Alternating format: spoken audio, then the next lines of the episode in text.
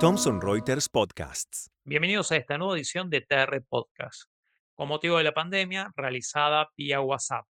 En esta oportunidad hemos convocado al distinguido doctor Rodolfo Papa, quien es abogado egresado de la Universidad de Buenos Aires, Master of Laws de la Universidad de Warwick, Warwick Law School, galardonado con el premio British Council Achieving Scholarship para realizar sus estudios de posgrado. Como abogado corporativo, se especializa en la estructuración de fusiones y adquisiciones de empresas, asesorando inversores locales y extranjeros. Además, es profesor de la maestría y especialización de finanzas en la Universidad de San Andrés. Lo convocamos con motivo de que nos cuente el carácter y el impacto disruptivo del coronavirus en la gestión de compliance. Muchas gracias, Nicolás, por, la invitación a esta entrevista podcast, que es la la tercera que, realizo para Thomson Reuters, la ley argentina. Así que, bueno, un gusto y un, verdadero desafío poder, poder compartir algunas reflexiones preliminares sobre el impacto disruptivo de la pandemia del coronavirus que padece la humanidad toda y nuestro país también, nuestra comunidad también, y cómo impacta sobre el compliance. En su entender, ante la disrupción global causada por la pandemia, que obviamente impacta en diversas áreas del mundo jurídico y en la realidad empresarial, ¿qué injerencia podemos decir que tiene en el tratamiento de compliance? Evidentemente, en mi entender, existen una, serie de elementos de compliance que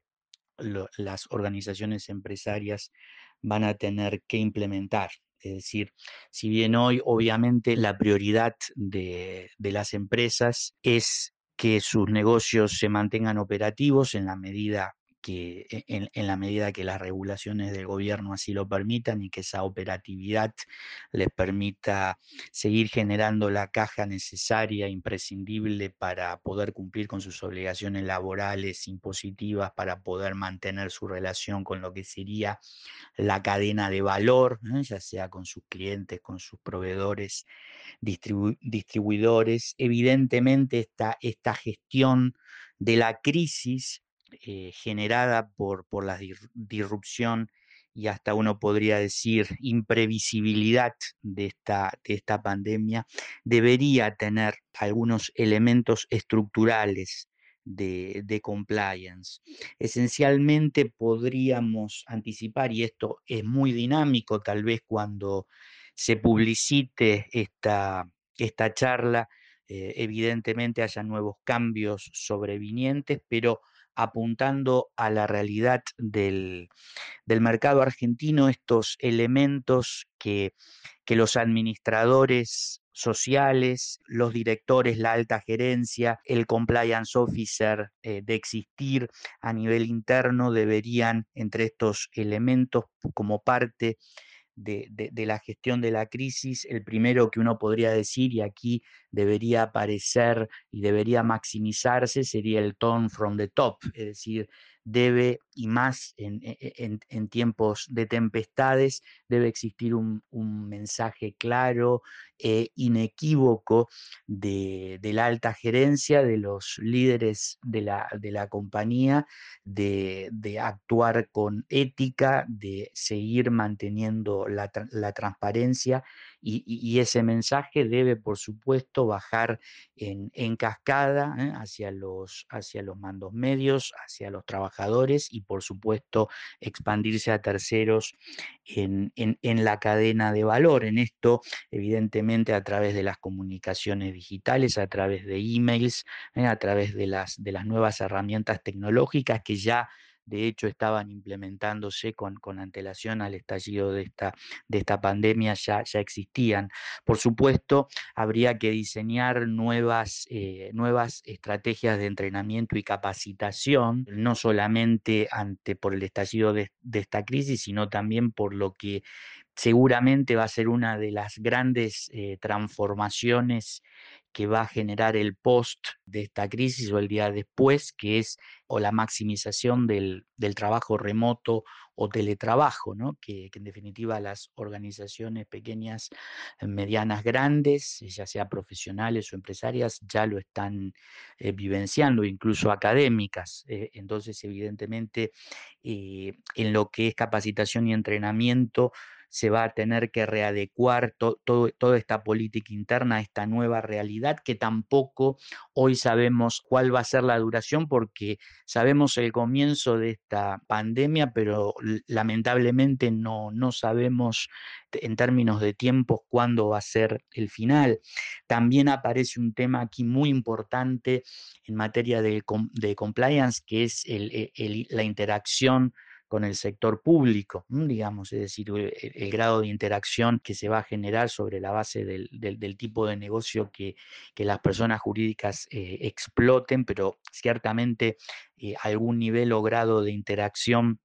va a existir. Y por último, obviamente, tenemos el tema de la cadena de valor, es decir, cómo aquí las, empresas, eh, cómo,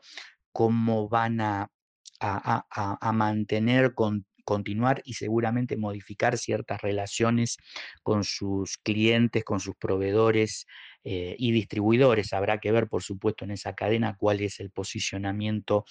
o, la realidad de cada empresa. Como, como te decía anteriormente, hay un tema que evidentemente tiene también un tema trascendental que es este del trabajo remoto o teletrabajo que tiene, evidentemente también iba a tener eh, una, una injerencia directa en el tratamiento del compliance, ¿no es cierto? Esta, esta transformación casi inmediata de un día para otro del trabajo presencial de oficina a pasar a trabajar en tu casa, ¿eh? es decir, el, el, fenómeno conocido como, como trabajo remoto, por lo cual evidentemente eh, tenés que, importa para todos, ¿no es cierto? para mí el primero, una verdadera transformación en, la forma de cómo desarrollas tu trabajo. ¿no? Mi ámbito, por ejemplo, en el ámbito académico, fuera de lo que es y también, por supuesto, e, en la abogacía corporativa, pero bueno, ya tuve una, una experiencia de un día para otro de, dictar unos seminarios que eran presenciales y mm, tenía la fecha justo cuando el Poder Ejecutivo dictó el, decreto de aislamiento social obligatorio y de un día para, para otro eh, teníamos las clases programadas, no podíamos dejar a los, a los alumnos sin, sin esta agenda y lo transformamos, junto con la ayuda del staff de la, de la universidad, lo transformamos y pasé a dictar las clases restantes desde, en forma remota desde, desde mi escritorio. O sea que en definitiva es una transformación y para una generación como, como la mía que se formó con, la presencialidad va a importar un cambio. Eh, evidentemente, eh, y, es lo que nos interesa y ocupa en, materia de, compliance, el, el teletrabajo va a tener un impacto en, actividades claves ¿eh? que, normal, que, normalmente se realizan, como son las investigaciones internas, las, las, las entrevistas, que es una, una, medida de evidencia clave en, en, cualquier formato de investigación interna, ya sea a nivel local o transnacional. Evidentemente el contacto, el, e, e, cara a cara, la gestualidad, el, lenguaje del cuerpo del, entrevistado y la, y la, actitud que toma el entrevistador normalmente es clave. Y precisamente ante este cambio donde tenemos hoy prácticamente prohibición y restricciones de, viaje, evidentemente esto esta actividad se va a tener que readecuar, también otros como pueden ser las, las auditorías, ya los contadores hacen auditorías remotas, el tema del, monitoreo continuo que realiza la, alta gerencia y también, como, como te decía anteriormente, eh, actividades o técnicas de entrenamiento y capacitación, que esto, eh, en esto también se había avanzado muchísimo con antelación al, estallido de esta pandemia eh, a nivel interno de las organizaciones empresarias. Me parece también y un tema que, va a ser muy desafiante para los, los líderes internos de compliance, ya sea los, los integrantes del board, eh, la alta gerencia y fundamentalmente una, una posición que ha crecido mucho en, nuestro mercado eh, y, celebro eso que es la institución del Compliance Officer. Eh, evidentemente aquí va a tener eh, un rol clave y, creo que, que, esta, que, esta, crisis va a ser el, el primer gran test que ha tenido la implementación efectiva de un programa, una política interna de, integridad en,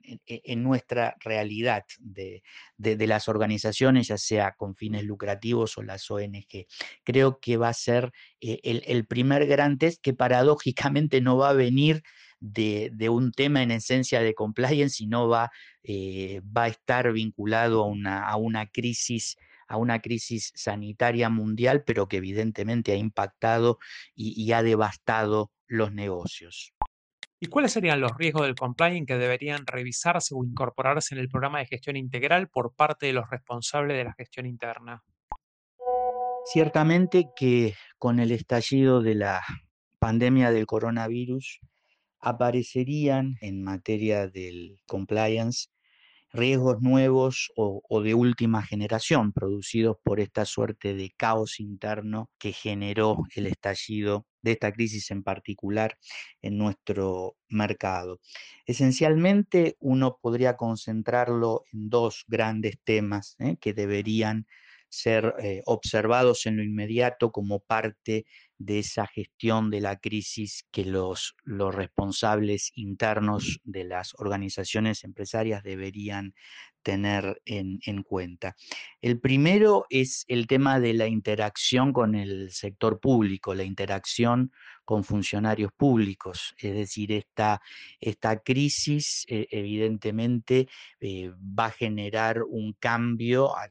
por supuesto, eh, transitorio y excepcional, hasta tanto las cosas no, vuelvan a su lugar, va, a generar una suerte de informalidad en el, y ampliación del, del trato y esencialmente la interacción con eh, diversos funcionarios públicos, con competencias, con materias, lo cual en, el día a día podría, eh, por, por, la dinámica de la crisis, se podrían generar autorizaciones, emisión de regulaciones, eh, modificaciones a, marcos regulatorios. Todo esto genera, genera a nivel organizacional interno de las compañías interacción, no solamente que, exceden en definitiva aquellos eh, funcionarios eh, o representantes internos de la compañía competentes para mantener esas relaciones con, el sector gubernamental, sino que ahora eh, esa interacción se, ha diseminado producto de esta, de esta situación de caos transitorio, reitero, se ha diseminado y esparcido eh, a nivel de los estamentos, incluso podría podría ser, o la práctica así lo indica, podría esparcirse a través de los mandos, de, los mandos medios y, de los trabajadores eh, simples de cualquier compañía. Y también, este sería un, segundo nivel, de aquellos, de aquellos terceros, eh, digamos, que integran, que podrían integrar la cadena de valor de una, de una compañía, ya sea a través de una, de, una relación de, de joint venture, de una relación contractual asociada por la cual este socio, este partner de la compañía, ¿eh? digamos como una suerte de, de third party o tercero, podría actuar en interés, en nombre o representación de la compañía ante el sector público, lo cual evidentemente importa aquí también eh, analizar, revisar y supervisar cómo eh, cómo, cómo, bajo cuáles pautas se, se ha establecido esa, esa, relación y cuál es el, el, grado de compliance que ese tercero sigue aplicando a pesar de esta crisis. Es decir, este es un, este es un, un primer, eh, un primer tema importante y además no casualmente responde también a uno de los elementos esenciales y estructurales de la, de la, de la ley 27401, que es que en definitiva lo, que está en juego es cualquier tipo de interacción, lo que, de, cualquier tipo de interacción indebida con un funcionario público, es lo que en definitiva e, esta legislación sanciona y, considera en forma como sujeto autónomo de, derecho penal a partir del primero de marzo del 2018 a las personas jurídicas. Por lo cual, este es un riesgo que como parte de esa gestión de la crisis, el, el management debería considerar ya sea a través del, board, a través del compliance officer o a través del, funcionario interno competente. El segundo tema o el segundo riesgo que aparece, que es aquí es más sofisticado porque tiene, podría tener una, una naturaleza tecnológica o digital, es el resultado de esta transformación o revolución, eh, digamos, inmediata de la noche a la mañana que, eh, reitero, ha tenido el teletrabajo, trabajo remoto como, como, como parte del funcionamiento de las organizaciones empresarias. Es decir, aquí podría haber e, evidentemente nuevos escenarios o nuevos formatos de, de fraude interno, porque al trabajar remotamente, digamos, los mandos medios, trabajadores a nivel interno, no lo quiero enfocar eh, ni particularizar, pero a través a nivel interno, a nivel organizacional interno o a nivel de terceros, se podría acceder remotamente ahora ante este nuevo fenómeno, se podría acceder a activos claves, ¿eh? digamos, a determinados activos claves, intangibles claves que hacen al, valor de la compañía. ¿A qué me refiero? Eh, lista de clientes, secretos comerciales, temas vinculados a la, propiedad intelectual, eh, lo que sería una suerte de insider, es decir, a través de, herramientas tecnológicas sería un nuevo formato de lo que podría ser una amenaza interna, una suerte de insider threat como dirían los, los anglosajones, y en definitiva, eh, este riesgo genera, eh, necesariamente genera una, una respuesta eh, por parte del board, de los responsables internos de la compañía, a través de diseños de, una respuesta o diseños de adecuadas políticas de ciberseguridad. digamos, esto es una temática que, que, también se ha desarrollado. Hay que reconocer que que a, través de, calificadísimos profesionales, a través de la academia, se han eh, desarrollado cada, como, como, como, parte del entrenamiento y capacitación de, las organizaciones empresarias eh, distintos productos en temas de, ciberseguridad. También las, eh, las organizaciones profesionales, mm, esencialmente en consultoría, también ofrecen productos de alta calidad. Yo creo que este tema eh, debería ser reforzado y precisamente eh, ante este cambio de, modalidad de trabajo debería ser implementado a la mayor brevedad posible. Pero Rodolfo, ¿qué acciones concretas deberían ser adoptadas por el management de las empresas argentinas para evitar que ante un reciente estallido de la crisis se produzcan un incumplimiento en materia de compliance e inclusive la posibilidad de algún fraude corporativo? Evidentemente, en, orden de prioridades, como parte de la, de la gestión de esta crisis, dentro de las prioridades, que evidentemente son muchas para los, los responsables del management de, una compañía, está el tema de, poder operar, seguir operando el, negocio en las mejores condiciones posibles, pero eh, evidentemente existen una serie de, de acciones como producto de los, de los temas que comentábamos las, en tus dos preguntas anteriores, y existen una serie de, temas que tienen un, impacto y vinculación directa con compliance que evidentemente como, como parte de la, de la, gestión de la crisis deberían, deberían ser implementados. Y acá, por supuesto, no, no voy a entrar, excede el tema de la, de la responsabilidad legal que por supuesto en nivel como abogado corporativo, por supuesto siempre eh, lo tengo presente y, lo, y, lo, y lo advierto a, clientes en el sentido que tenemos desde el punto de vista del, derecho civil o privado, fuera, del, eh, fuera y además o, coexistiendo con la responsabilidad penal personal del, integrante de, un órgano de administración, aquí tenemos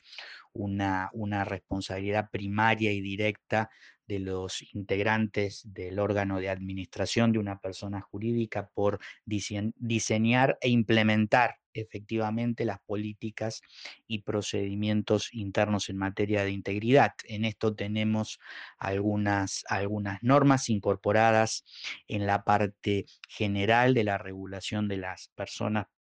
jurídicas privadas a partir de la vigencia del Código Civil y Comercial de la Nación, artículos 159, 160 y 161, sumado además a la legislación especial específica que se aplique a cada una de las personas jurídicas privadas eh, obligadas al cumplimiento de la, de la ley 27401, ya que este es un tema lateralmente, no tan lateralmente que también tiene un impacto en... Eh, en la, en la, adecuada implementación y adecuación de eh, medidas y políticas de compliance ante el estallido y mantenimiento, esperemos que sea por muy poco tiempo, de, este, de este flagelo sanitario.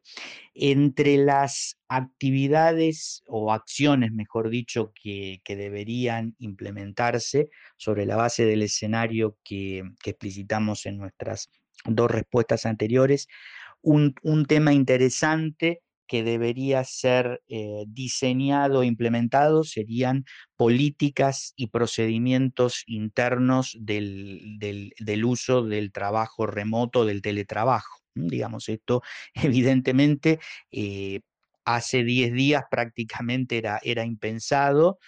o altamente improbable y hoy es una realidad. Pasó de ser una situación excepcional a una regla prácticamente mayoritaria en, la dinámica laboral, por lo cual evidentemente deberían, deberían existir como parte de los elementos de un programa de integridad. Eh, políticas y procedimientos internos específicos sobre esta temática. ¿no? podemos recordar haciendo una, un, breve repaso histórico que lo que era el uso, uno de los grandes temas debatidos con motivo de la, de la vigencia de la 27401 era el tema de los emails corporativos, una pregunta bastante habitual de clientes en el sentido, ¿qué pasa con el email corporativo? ¿Puede, eh, teníamos temas ahí de derecho del trabajo, ¿puede el, el empleador ingresar a la casilla de correos laboral del empleado? Bueno, sobre esto los abogados corporativos eh, hemos dado una razonable respuesta en el sentido con, con impacto en compliance en el sentido de crear protocolos, un protocolo de uso de email corporativos y, aplicar eh, algunas medidas, algunas medidas eh, para proteger la posición jurídica de la empresa como empleador del, consentimiento eh, previo del, empleado sobre los email corporativos. Esta es una temática totalmente novedosa y de última generación, lo que hace al, al trabajo remoto. Un tema también que creo que mm, asistiendo a capacitaciones, eh, lo, hemos escuchado muchas veces y me parece muy, muy importante eh, con el aporte de, otros colegas eh, y, documentación, generación de, contenidos. Creo que, esta, que esta crisis pandémica también nos, nos reafirma una conclusión importante cuando se aborda el compliance, que es que no solamente sería muy limitado y muy, muy estricto asociar el compliance con, con, el antisoborno, digamos. El, el, compliance es mucho más que prevenir, eh, que prevenir eh, y reaccionar ante eventuales eh, eh, prácticas corruptas que se generen internamente o indirectamente en una compañía. Por supuesto que esta es una finalidad primordial, pero no la única. Y creo que, el exponernos y el exponer a, las personas jurídicas privadas a, enfrentar esta, esta crisis conduce a señalar que, el compliance es mucho más que, el antisoborno y que abarca una diversidad de temáticas jurídicas. Es decir, hay una suerte de, interdisciplinariedad jurídica que evidentemente debe ser eh, contemplada como parte de, una solución de compliance que se genere a nivel interno a través de,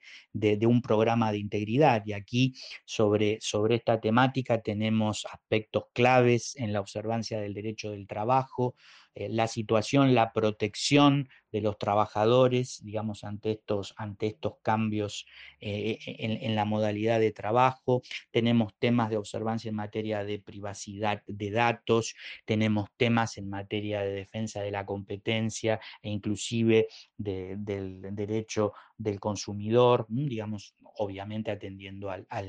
tipo de negocio que, realice la compañía. Otra de las acciones, esto brevemente, pero tiene una, directa vinculación con la respuesta a la pregunta 2, son estas políticas de ciberseguridad. Creo que, que, el, eh, que el, exponer a la, a la compañía esta crisis importa para su management, decir, tenemos desarrolladas adecuadas políticas de ciberseguridad para combatir el fraude en forma remota o el fraude tecnológico, es decir, ya pasamos hoy el robo de activos como, como robo de activos físicos como un ejemplo típico de laboratorio de lo que era un fraude interno pasó a ser historia, pasamos al siglo XVIII, pasamos de, en una semana pasamos a, esta temática de la ciberseguridad. Creo que es un, un tema importante para, para testear o ubicar al management donde están parados en, sobre, sobre esta temática. Hay un tema también importante acá, que es el tema, la, la, situación o la debida diligencia sobre ciertos terceros que integran la cadena de valor de una compañía y que a través de esa cadena de valor se genera, ¿eh? se genera por, por motivo de esta, de, este, de, esta crisis que se va administrando día a día, algún tipo de, de interacción con el sector público. ¿eh? Puede ser que un distribuidor, puede ser que un cliente, que un proveedor realice gestiones ante un funcionario público, eh, digamos, para, para, obtener un permiso, para modificar una legislación, lo cual evidentemente esto nos lleva a, a, observar en la medida de los recursos, los tiempos y las prioridades cuál es la, situación de integridad de ese tercero que integra una cadena de valor, pero hoy ante, esta, ante este escenario que todos, en todos los niveles padecemos, puede ser un tema muy importante eh, de compliance, ¿no? Por supuesto que, esto e, es más que es más que obvio, pero el, el la situación, la crisis de coronavirus no releva ni exime de compliance a las compañías, ¿no es cierto? Es decir, esto es, e, e, es más que obvio, pero vale la pena recalcarlo, ¿no? Y finalmente también lo que sería, sería aconsejable eh, sería revisar las, políticas y procedimientos eh, en, la relación con funcionarios públicos, que eh, tengamos en cuenta, recordemos que este es un tema muy importante dentro de lo que es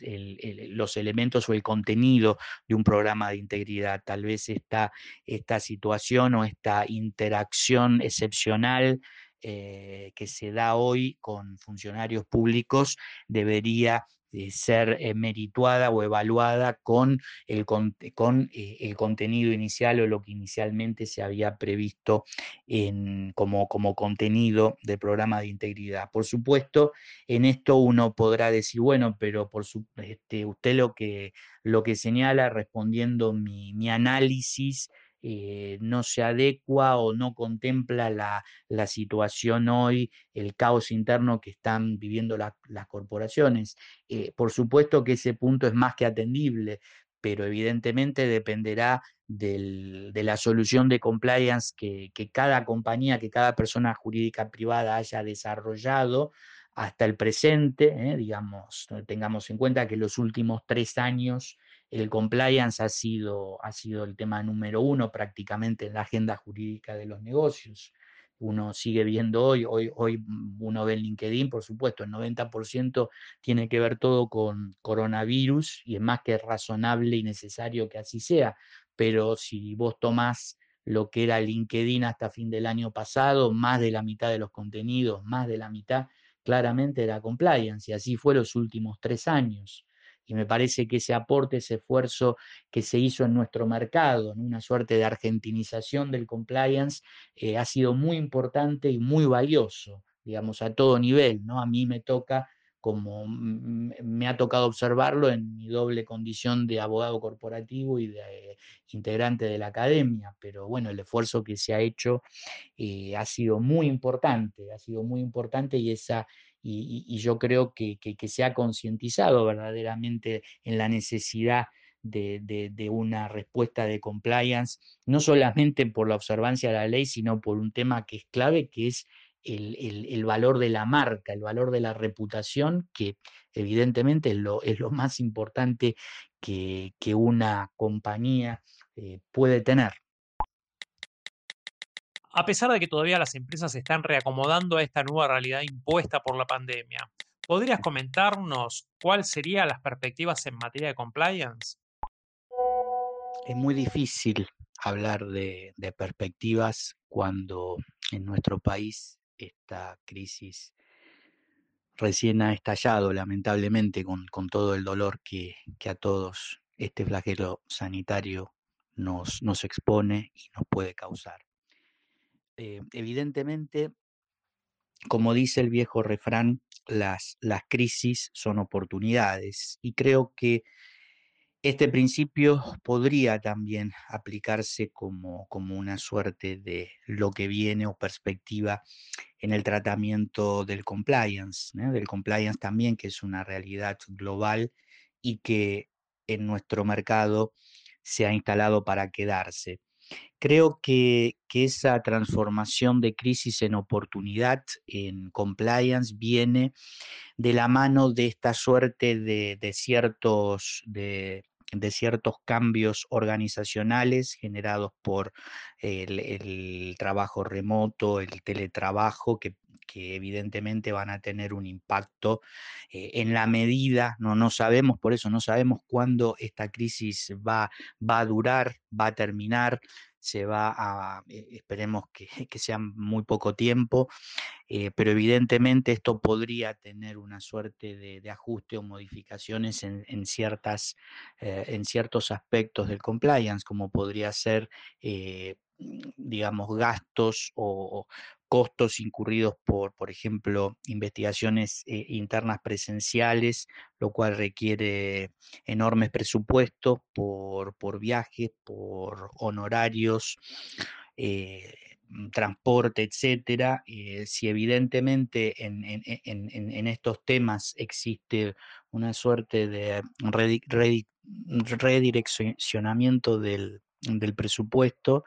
eh, ese ahorro de costos, eh, por un lado, podría ser reasignado a, otras, a otras actividades u otras políticas que podría, podrían desarrollarse a nivel interno por el management o por el propio compliance officer de existir. Acá tenemos un tema que, en la realidad del compliance eh, máximo en nuestro país es, es, un tema realmente clave, que es con, con qué presupuesto eh, autónomo contaría un compliance officer para poder real y efectivamente actuar en forma independiente, tener autonomía funcional, únicamente reportar en forma directa al directorio. Esto evidentemente eh, es un tema clave y este, este redimensionamiento de, ciertos, de ciertas actividades de compliance podría contribuir a ello, ¿no es cierto? Es decir, es un tema que por supuesto hoy está abierto.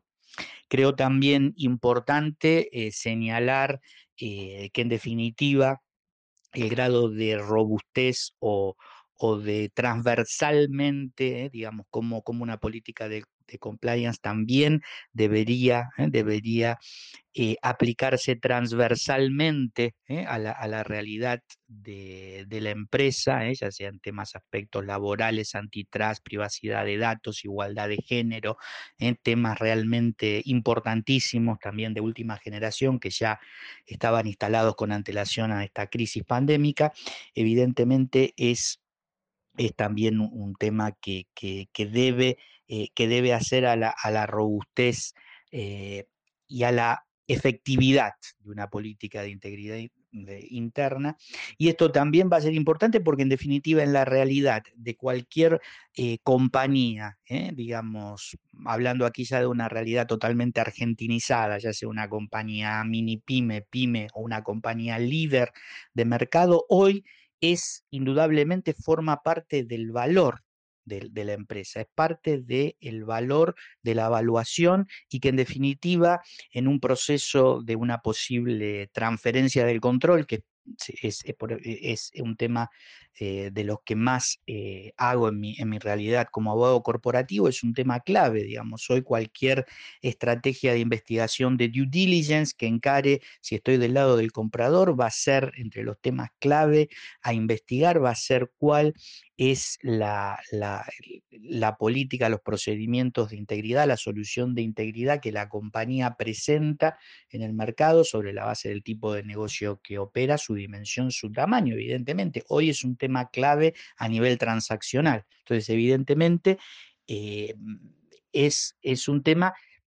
que por supuesto es un tema que en Argentina está comenzando, pero no debe dejar de ser observado en la dinámica de un posible cambio de manos.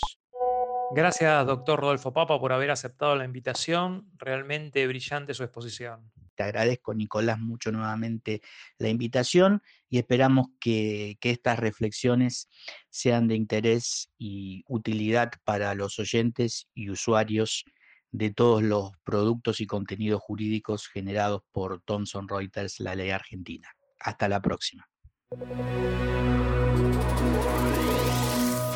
Esta fue una producción de la Dirección de Contenidos de Thomson Reuters La Ley.